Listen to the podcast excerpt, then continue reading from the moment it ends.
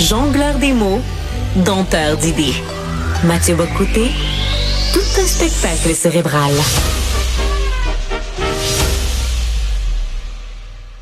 Alors, c'est un mot qui s'est imposé depuis 3-4 ans autour de ça, tout le moins, et qui est aujourd'hui au cœur du vocabulaire politique contemporain, le mot woke. on, cherche à le définir, on y est parvenu globalement, faut pas se tromper. Il y a un excellent livre en la matière de Pierre Valentin, Comprendre la révolution woke, que l'on en parlera bientôt d'ailleurs à l'émission.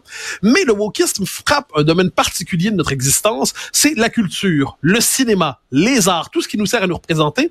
Et pour en parler, je reçois quelqu'un qui a écrit un livre tout aussi important, Woke Fiction. C'est Samuel Fitoussi, qui est un livre qui est paru il y a quelques mois déjà, et ce sera l'occasion d'en parler, d'autant qu'on arrive au moment des Oscars et tout ça, à quel point le, le s'est emparé du milieu culturel. Samuel Fitoussi, bonjour. Bonjour, merci beaucoup de m'inviter. Alors, il y a deux manières d'aborder la question woke aujourd'hui quand on parle de, des arts, du cinéma et tout ça. Il y a soit d'un côté, on constate que ça se déploie, que ça s'empare des séries, que ça s'empare des films, que ça s'empare des différentes représentations culturelles, mais on sait au même moment, on l'a vu avec Disney, que certains disent, mais là, ça a peut-être été trop loin, puis les consommateurs eux-mêmes ne suivent plus. Alors, je vous pose la question, où en sommes-nous avec le wokisme dans le cinéma, dans les arts, dans la culture? Alors moi euh, sur ce sur ce point-là, je suis très pessimiste.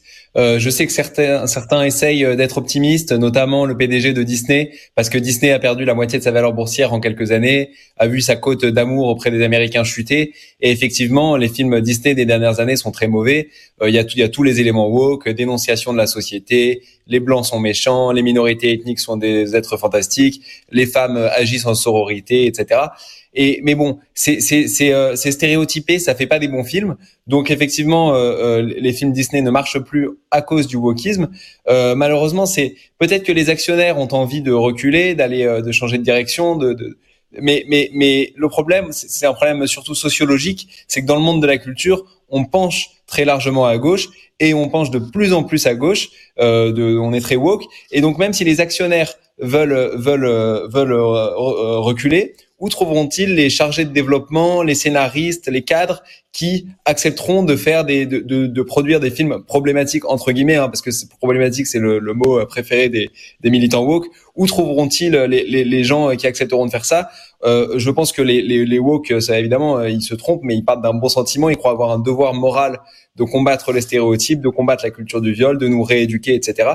Et ils continueront quitte à accepter des, des quitte à sacrifier des, résultats économiques.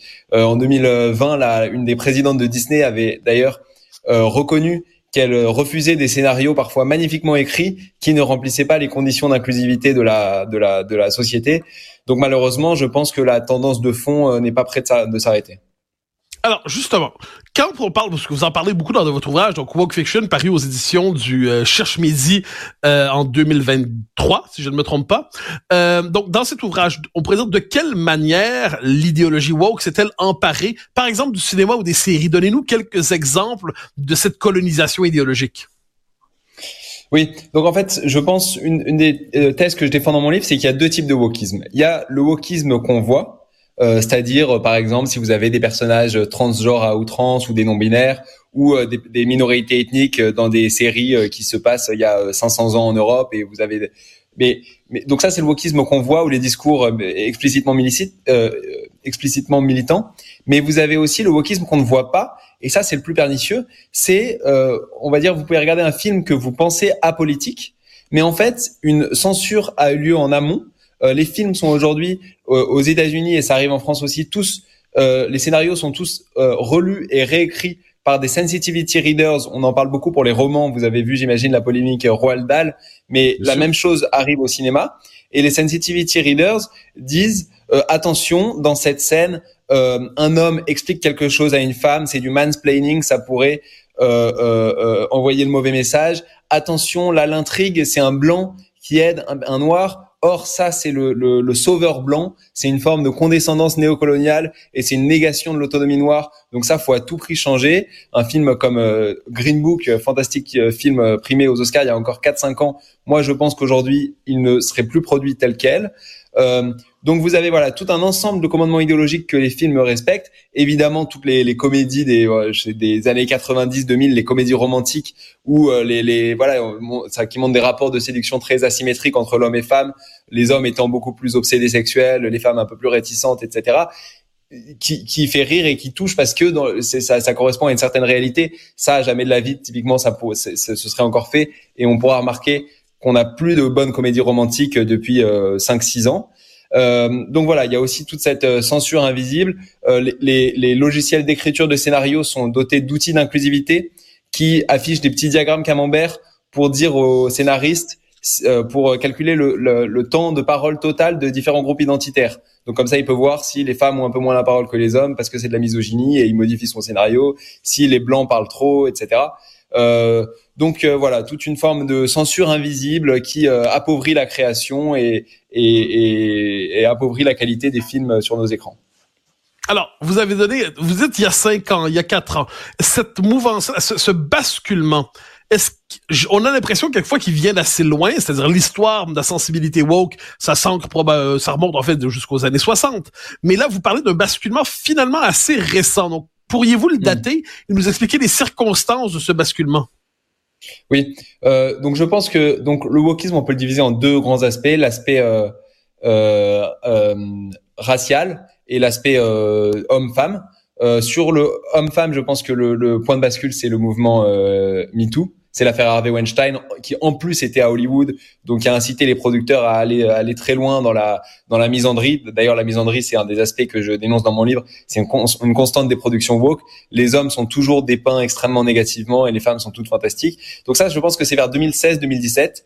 Et sur l'aspect racial, euh, c'est euh, l'affaire George Floyd euh, où ça a vraiment euh, débordé où euh, dans les films euh, dans les films euh, woke ces dernières années, les policiers sont systématiquement racistes, prennent plaisir à violenter des militants pacifiques. Même en France, vous avez une série comme En place par exemple où des, des, policiers sans cesse agressent des, des, militants pacifiques. vous avez un autre exemple, c'est la série Grey's Anatomy, série très progressiste depuis 2005. Euh, et bien dans cette série, euh, le, le, ça, au début, ils avaient recours à, une technique qui s'appelle le casting aveugle à la couleur. C'est-à-dire que les scénaristes écrivaient euh, le scénario et ne savaient pas si c'est un acteur blanc ou un acteur noir qui allait incarner euh, le, personnage. Donc c'était la, diversité était, bien représentée, mais les personnages n'étaient pas définis par leur déterminisme identitaire, si vous voulez. Et à partir de vers 2018-2019, quand l'idée de racisme systémique a envahi vraiment tout les, le, le, monde de la culture, les woke ont commencé à dire euh, écrire les personnages blancs comme comme les personnages noirs, c'est nier le racisme que subissent les minorités ethniques. Donc c'est une forme de racisme, c'est une forme de négationnisme si vous voulez. Donc euh, on a arrêté d'avoir recours au casting aveugle à la couleur. Il fallait euh, que les scénaristes sachent quel, quel personnage allait être noir pour que dans son histoire ils puissent lui mettre des obstacles euh, lié au racisme de la société américaine. Donc maintenant, dans, si vous regardez les nouvelles saisons de Grey's Anatomy, tous les personnages noirs sont victimes de discrimination, euh, sont moins bien soignés que les personnages blancs parce que la médecine n'est pas adaptée au corps noir ou je ne sais quoi. Euh, donc voilà, c'est une vision. Euh, donc ça, je le daterai de euh, George Floyd, mais ça a commencé sans doute 2018-2019. Et, et, et pour l'aspect homme-femme, c'est vraiment 2016. Mais vous avez raison, alors, ça remonte à très loin, ça vous savez, vous connaissez peut-être ça mieux que moi, mais euh, déjà dans les années 80, euh, dans le dans le monde universitaire américain, le wokisme était déjà en germe avec euh, Kimberly Crenshaw, Judith, Butler, etc. Alors, on parle de tout mouvement de cette nature suscite une résistance. Est-ce que vous voyez des deux côtés de l'Atlantique dans le domaine des arts? Parce que politiquement, on peut le voir, dans, les mouvements sociaux, on peut les voir, mais dans le domaine des arts et de la culture, une résistance au wokisme. Euh, ça, je pense que le, le, les, les, spectateurs globalement ne sont pas woke et quand ils choisissent de ne pas aller voir des films woke, c'est déjà une forme de résistance. Les films woke ne marchent pas.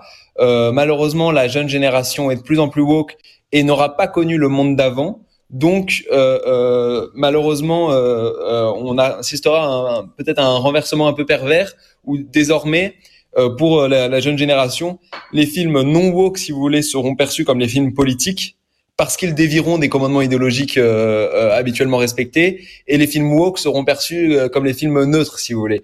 un bon exemple de ça, c'est Back North. Je ne sais pas si le film avait marché au Québec ou pas, mais Back North, c'était un super film de 2021, je crois, Et je pense que déjà, il pourrait plus être fait parce que le film déviait des commandements idéologiques euh, majeurs, à savoir le film se passe dans les banlieues nord de Marseille, donc la diversité ethnique euh, était plutôt mal représentée parce que euh, les banlieues nord de Marseille, avec beaucoup de dealers, sont peuplées par des gens issus de la diversité.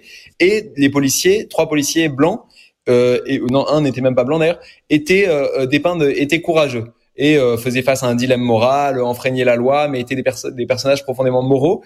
Et ça, ça a beaucoup énervé la presse progressiste. Le film a été désingué par Le Monde, Libération, etc. Euh, euh, et n'a pas reçu de prix au, au César. Euh, et, et, et, là où je veux en venir, c'est que ce film, en fait, le film a été accusé d'être de droite ou d'extrême droite, mais ce film n'était pas de droite ou d'extrême droite. Le film était juste ancré dans une réalité. Le film montrait des, des personnages de policiers qui n'étaient pas non plus des anges, mais qui étaient simplement confrontés à des dilemmes moraux.